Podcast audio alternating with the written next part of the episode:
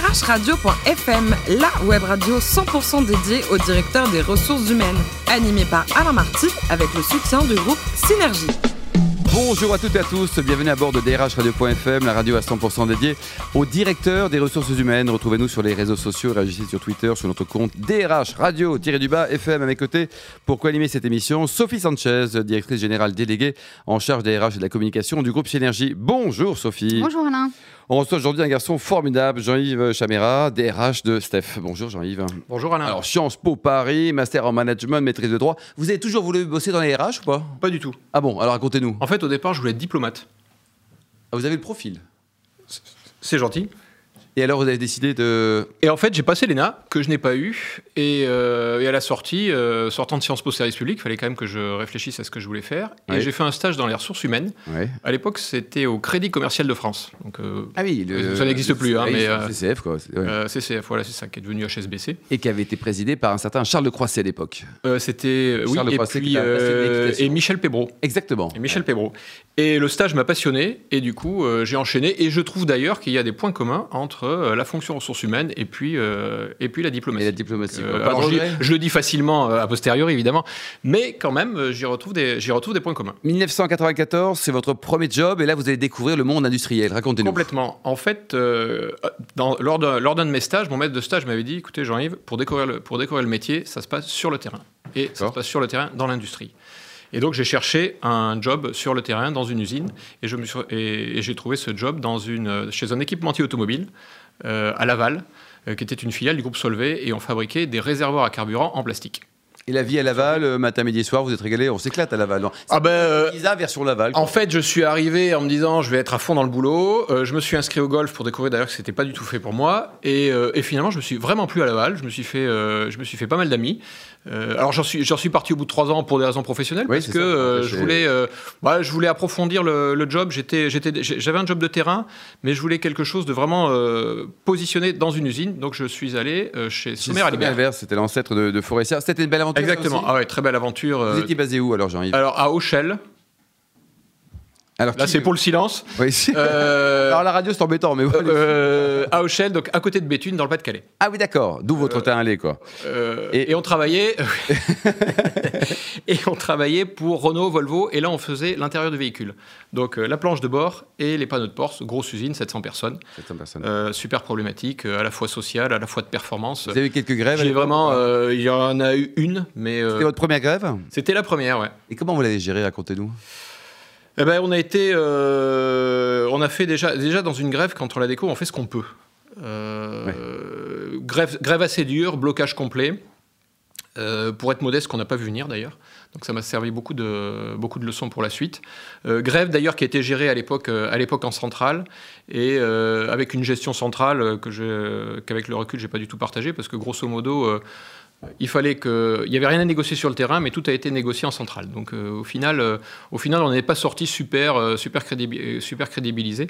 Et ça m'a, je, je dois dire que ça m'a beaucoup inspiré aujourd'hui quand on peut, quand je peux être confronté à des conflits où là maintenant j'ai des positions centrales, Oui. à veiller à l'alignement entre le local et le central. En, Et avec une position portée par le local, parce que c'est le local qui doit être crédible dans, ce, dans ces questions-là. en 2000, donc euh, changement de décor. Et là, vous allez créer une fonction DRH France. Ça n'existait pas Vous étiez dans Euh, chez un prestataire logistique, ouais, qui s'appelle FM Logistique, euh, qui était en forte croissance et qui se structurait petit à petit et qui avait besoin de structurer sa, de créer sa fonction DRH France. Donc à l'époque, c'était 14 plateformes logistiques. Il devait y avoir quatre ou- entre 4000 et entre 4000 et 5000 personnes. C'est là que j'ai goûté à la logistique. À la logistique. Donc Jean-Yves Chaméra, vous avez découvert, vous avez rejoint plutôt Steph en 2002. Un mot Ouais. sur ce métier, ce groupe, sa taille, ça représente quoi?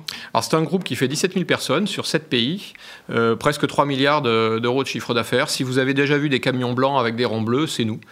donc euh, transport et logistique au froid. Le froid, c'est donc du surgelé au froid, grosso, au frais. Grosso modo, le congélateur et le frigo. Et on travaille exclusivement, euh, quasi exclusivement pour l'agroalimentaire. Et la moyenne d'âge, ce sont des jeunes. Une quarantaine d'années, mais euh, ça dépend, ça va dépendre après selon les, Les métiers aussi, selon, ouais. selon Ouais. les métiers. Voilà. Ouais.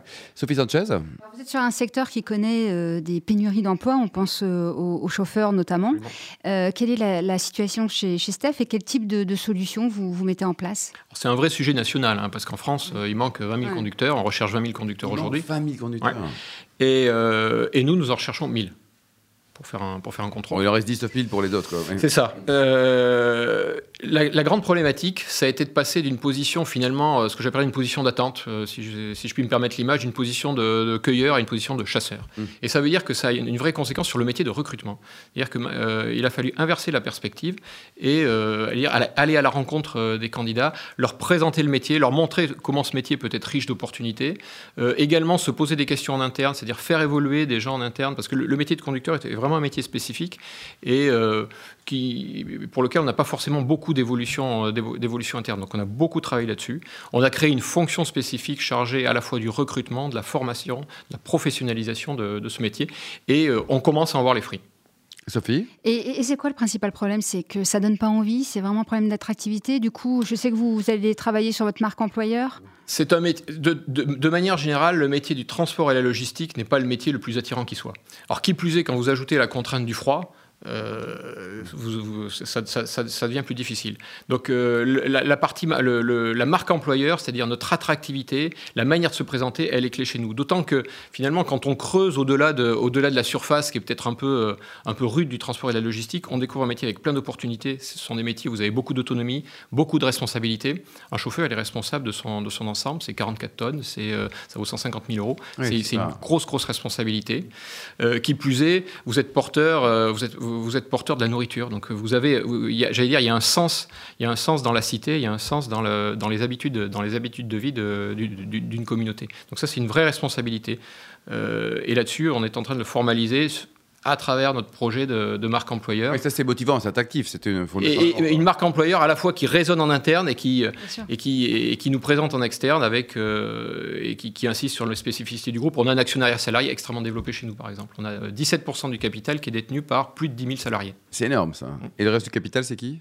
C'est le management entendu au sens large, donc euh, familial et, euh, et le management associé. Donc pas de fonds pour l'instant, pas de bourse, pas du tout de fonds, et pas de volonté d'y aller. Quoi. Surtout pas. Alors la bourse, si, on est coté en bourse, mais avec un actionnariat entièrement euh, contrôlé. D'accord. Par la, la Il y a combien de flottants euh, 30%. 30%. Sophie Sanchez? Vous êtes particulièrement engagé pour l'employabilité de, de, vos collaborateurs, parce que vous avez mis en place un programme d'acquisition de, de savoir-faire euh, fondamentaux. Euh, qu'est-ce qui vous a amené à, à ce projet? En fait, il y, a, deux sujets. Il y a déjà un premier sujet qui est, on est un métier spécifique, c'est ce que je disais. On a, une culture d'entreprise forte à travers l'actionnariat salarié dont je parlais. Donc on souhaite privilégier la promotion interne. Donc on offre toutes les passerelles possibles à nos collaborateurs. Euh, à date, 70% de nos fonctions d'encadrement entendu au sens large, agent de maîtrise 4, sont pourvues en interne. Et ça veut dire que on veut garder ce rôle. Le terme est un peu galvaudé, mais le rôle d'ascenseur social, il a du sens, il a du sens pour nous. Et pour nos populations euh, faiblement, faiblement qualifiées, on avait lancé ce projet euh, en 2010 de travailler. Sur, alors c'est à l'époque d'ailleurs, Monsieur Macron, qui n'était pas encore, qui était pas, qui pas encore ministre, qui n'était pas encore président pardon, euh, en a parlé quand il a visité GAD. Euh, il a parlé de la lutte contre l'illettrisme. C'est le moment d'ailleurs, on avait déjà lancé, on avait déjà lancé notre projet. Euh, donc travailler sur des savoirs fondamentaux de base que sont l'écriture, le calcul, la lecture, qu'on a proposé, qu'on a proposé aux volontaires. Et on a, eu, on a eu un grand succès parce qu'on a eu presque 1000 personnes qui se sont portées volontaires. Alors j'insiste sur le temps de travail, parce que de toute façon, si ce n'était pas sur le temps de travail, ça ne marche pas. Euh, sur des modules d'environ 30 heures. On a commencé en France, on l'a étendu euh, sur d'autres pays, par exemple, par exemple en Espagne. Et on a fait, euh, on a fait un film sur le, sur le sujet où on est allé interviewer des gens qui avaient suivi nos, nos modules, mais c'était, c'est profondément poignant parce que vous avez des gens qui disent grâce à ça, je peux en tant que tel, il n'y a pas d'effet direct sur, sur, sur, l'environnement professionnel. En revanche, sur l'environnement personnel, les gens expliquaient qu'ils pouvaient maintenant dialoguer, euh, dialoguer à égalité avec l'administration, ils pouvaient suivre le travail, euh, le travail de leurs enfants. Enfin, c'était vraiment, euh, c'était, vraiment extrêmement touchant. Alors vous êtes aussi particulièrement engagé en faveur des travailleurs handicapés, mmh. puisque vous avez dépassé le quota de, de, 6%. Comment avez-vous réalisé cet objectif? Dépassé, non? Non, non, on n'a pas dépassé. Ah, on aimerait bien. Non, on est, on est, à 4,8. Ah oui, d'accord. 4,8. Mais dans le secteur, on est plutôt, on est plutôt élevé. Alors, euh, c'est une, une, politique assez, euh, qui, qui, maintenant qui est bien ancrée, puisqu'on a fêté les 10 ans de notre, de notre mission handicap. Euh, donc c'est quelque chose qu'on a lancé bah, au moment où la loi a changé en fait, hein, en, 2000, en 2007. on, a, on, on a décidé de, on l'a inscrit dans le dialogue social.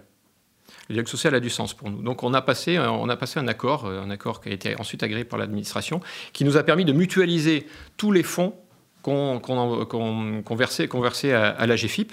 Ça a permis de financer notre mission handicap et puis derrière de financer des actions, des actions lourdes, des actions de sensibilisation handicap, de démythification du handicap. C'est-à-dire que le handicap, c'est pas simplement le handicap physique, c'est pas uniquement le fauteuil roulant. Il prend, il prend toutes les formes possibles et imaginables.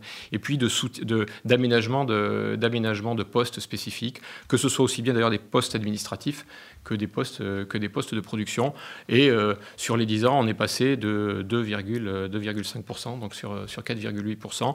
Et on est euh, à notre quatrième accord sur le sujet. Et dernière question, vous parliez tout à l'heure de l'actionnariat salarié. Est-ce que c'est la solution pour susciter l'engagement de ses collaborateurs? Je ne crois pas qu'il y ait une solution. Hmm. Euh, parce que s'il y avait une solution, d'une certaine manière, ce serait facile. Euh, en revanche, c'est clairement un point, c'est vraiment un axe privilégié. Parce que quand vous êtes dans une entreprise dont les deux tiers des salariés à date sont actionnaires, ça génère une culture d'entreprise forte. Hmm. Euh, un attachement et donc un engagement, parce que ça, ça concrétise le sens au travail. Le, travail perd son côté, son côté abstrait, à la fois chez nous, euh, il est très direct parce que les gens sont en, contact pour sont, en contact avec le client ou en tout cas avec les produits du client. Et vous ajoutez cette dimension euh, actionnariale et, patrimoniale, elle crée un véritable, elle crée un véritable attachement. Donc, est-ce que c'est un outil privilégié? Oui. Est-ce que c'est le seul outil? Non. Jean-Yves, vous êtes membre du COMEX. Vous pensez que 100% des DRH devraient être euh, membres de 100% des COMEX ou pas? Par principe, j'aurais tendance à dire oui, bah, parce que. Euh, ouais, mais je, me méfie du corporatisme. Vous avez raison.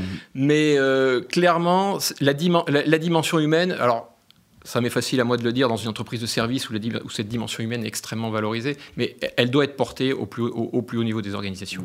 Vos grands chantiers, Jean-Yves, sur les, les, trois années à venir, qu'est-ce que vous avez? Marque employeur, on en parlait tout à l'heure.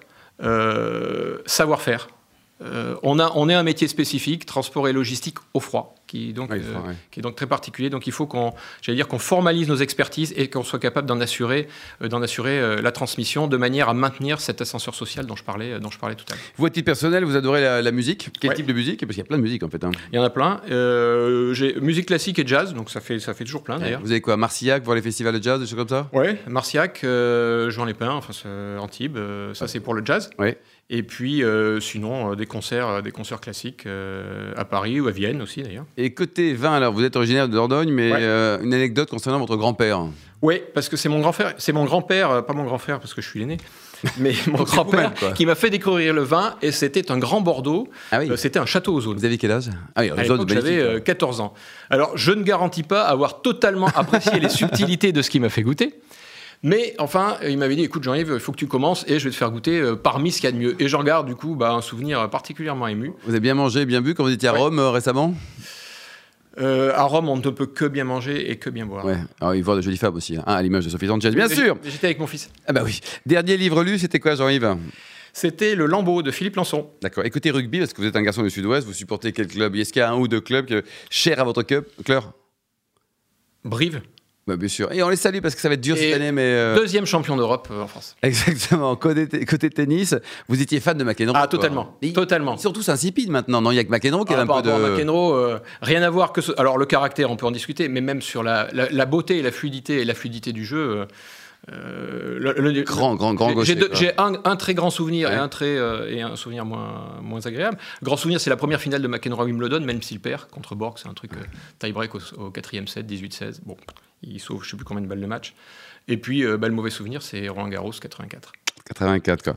Et euh, pour terminer sur le côté nostalgique sportive, vous êtes toujours en mémoire l'épopée des Verts au foot en, bah, euh, Alors, c'est pas mon grand-père, mais c'est presque ça, puisque finalement, c'était la première fois que je regardais le foot à la télé. Mes premiers souvenirs de sport, en fait, c'est l'épopée de Saint-Etienne en 76. Ça nous rajeunit pas, je sais, mais. C'était pas un moment de, Et la télé était en noir et blanc.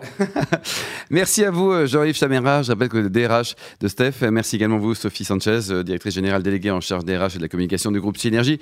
Retrouvez tous nos podcasts d'actualité sur notre compte Twitter et LinkedIn, DRH FM se donne rendez-vous jeudi à 14h avec un nouvel invité.